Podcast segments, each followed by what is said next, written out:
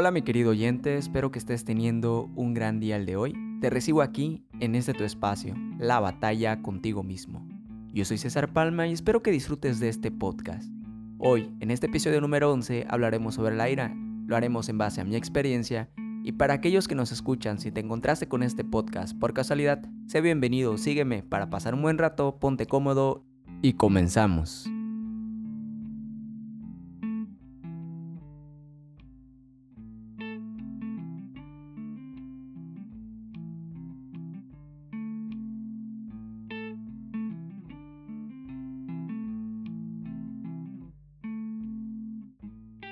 ¿Qué es la ira? La ira o el enojo, como muchos lo conocemos, es una emoción que hemos sentido en algún momento de nuestras vidas y que es algo normal. Sin embargo, cuando perdemos el control se pueden producir estos problemas o situaciones que pueden llegar a afectar a nuestras relaciones personales, laborales y afectar nuestra calidad de vida. Al momento en que nuestra reacción ante el enojo se vuelve intensa y agresiva, esto incluso puede llegar a amenazar la seguridad de otros o de uno mismo. Se dice que los principales motivos por el cual tenemos estos problemas de ira puede ser desde problemas de pareja hasta problemas familiares o incluso tener estos pequeños problemas en nuestro ambiente de trabajo, escuela o en otros lugares donde estemos en ese momento. Ahora, todo tiene síntomas, todo puede tener lo que son eh, estos síntomas que podemos llegar a tener al padecer la ira o esta emoción, ¿no? Enfadarse de manera intensa por pequeñas cosas. A veces puede pasar que, por ejemplo, tenemos un mal día, eh, no sé, pongan que agarran y, y acaban de lavar su ropa y viene la lluvia y en ese momento se moja toda tu ropa. Entonces te viene un momento de ira y dices, ay, ¿por qué? ¿Por qué? ¿Por qué? Entonces, ese es un ejemplo de, enfadarse por pequeñas cosas. Otro síntoma que podemos llegar a tener es tener esos sentimientos de culpa o arrepentimiento, que por decir esas cosas cuando estamos molestos o en ese momento de enojo, nos podemos llegar a arrepentir y sentirnos culpable porque cuando uno está enojado mayormente dice cosas que no quiere decir por el momento, por, porque en ese momento te sientes muy molesto y quizás puedas llegar hasta afectar tu relación con una persona o incluso llegar a lastimarla físicamente. Ahora, otra de las cosas que podemos tener es que al momento de padecer estos enojos, esta ira, podemos llegar a presentar trastornos físicos crónicos como la hipertensión, dificultades gastrointestinales o incluso la famosa ansiedad. Otro síntoma de tener estos benditos problemas de ira puede ser que podemos llegar a generar conflictos como peleas o daños a la propiedad demandas, expulsiones escolares, etc. Hemos visto incluso muchas situaciones donde hay personas que pierden por completo el control de lo que están haciendo, se dejan llevar por este problema de ira y pueden llegar hasta pegarle o llegar a, generar más conflicto para, para sentirse en el momento como mejor. Pero incluso al llegar a ocasionar este tipo de problemas podemos llegar a afectar, como les mencionaba, nuestras relaciones y podemos llegar a ser vistos como una persona cuyo temperamento puede verse corto, ¿no?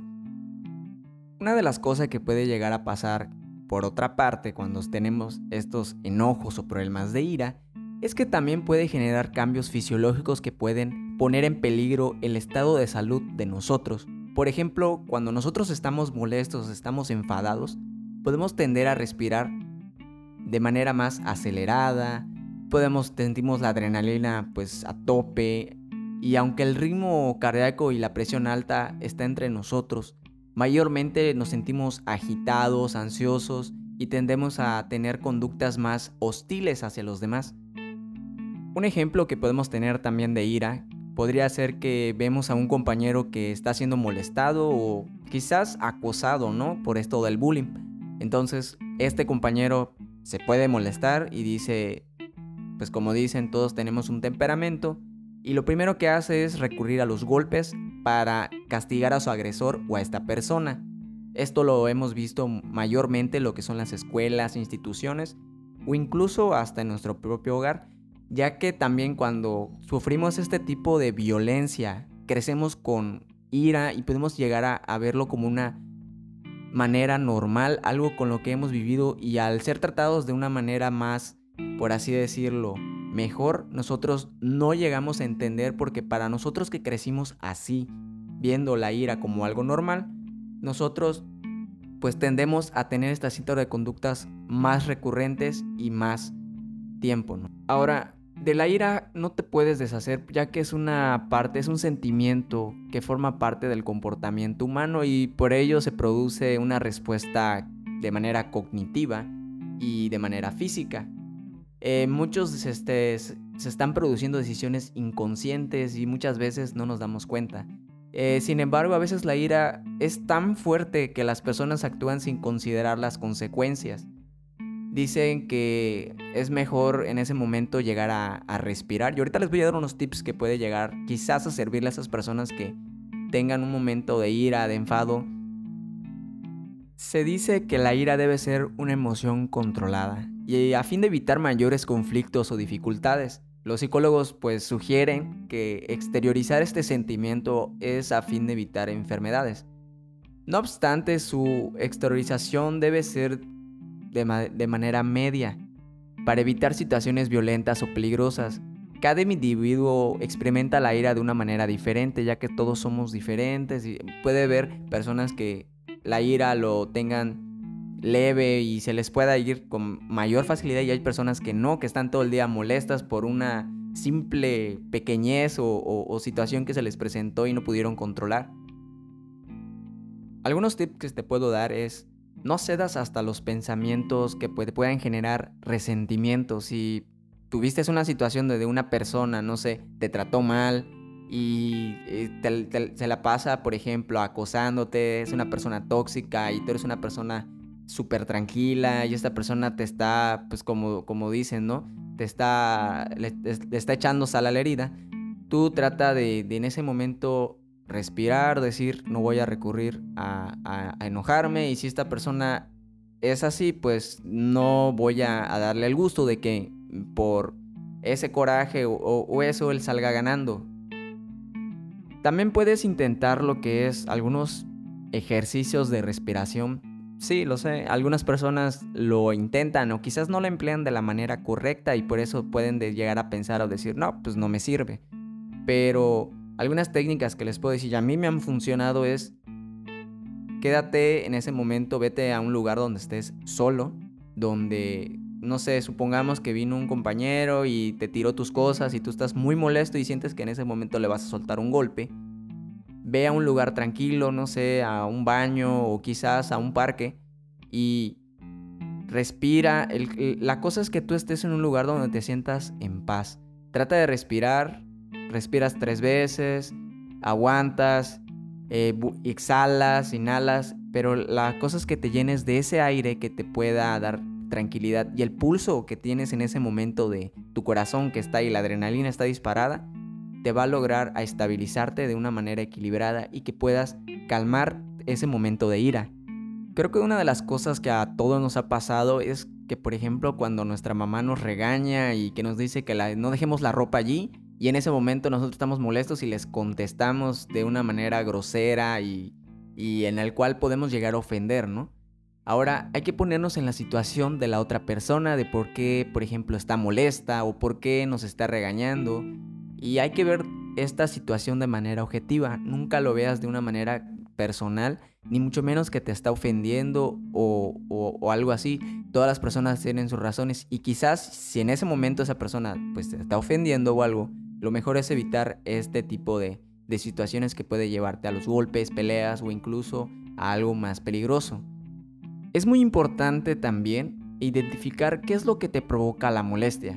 Quizás te pongo el ejemplo de tu mamá que te molesta que te digan las cosas que tienes que hacer porque ya eres una persona independiente o quizás que te molesta que te estén recordando las cosas. Yo me incluyo en ese perfil. No me gusta que, por ejemplo, a mí me estén diciendo las cosas varias veces porque yo sé que las tengo que hacer, ¿no? Ahora, ¿cómo podemos expresar este sentimiento de una manera más honesta, respetuosa y sin amenazas? Simplemente puedes llegar a decir, eh, sé lo que tengo que hacer eh, y muchas gracias por recordármelo, lo tendré pendiente. Ese es un ejemplo que puedes emplear para que puedas ser de una manera más eh, amigable, más respetuosa y, y, sin embargo no muchos llegamos a emplear esta manera porque a muchos nos gusta eh, todo lo que es seguir con esto, ¿no? Y seguir calentando lo que es el cerillo, como dicen. También podemos llegar para las personas que tienen estos problemas de ira más elevado. Mi recomendación sería que busques ayuda psicológica. No, no, no te estoy diciendo que estés loco, sino que, por ejemplo, hay personas que tienen problemas de ira y el temperamento muy, muy, muy alto. Entonces esto puede llegar a, hacer daños físicos o psicológicos. Y a fin de evitar este, futuras frustraciones, enojos, eh, sometimientos o angustias, es muy importante llevar una vida tranquila bajo pensamientos positivos. Lo sé, a veces la familia, los amigos o, quizás tu pareja no te deja eh, sentirte tranquilo y en ese momento te sientes enojado y quieres gritarle al mundo que los odias y que estás desesperado y que quieres salir y así. Pero mira, somos muchas personas que pasamos por esto y te recomiendo que si tienes este tipo de arranques para que no puedas llegar a lastimar a una persona, busca ayuda. Eh, muchas personas te van a, te van a entender porque son, son personas que no pueden controlar a veces esto. Lo hemos visto con la violencia intrafamiliar, lo hemos visto con el bullying, lo hemos visto también en, en muchos problemas que se llegan a dar este, entre personas, ¿no?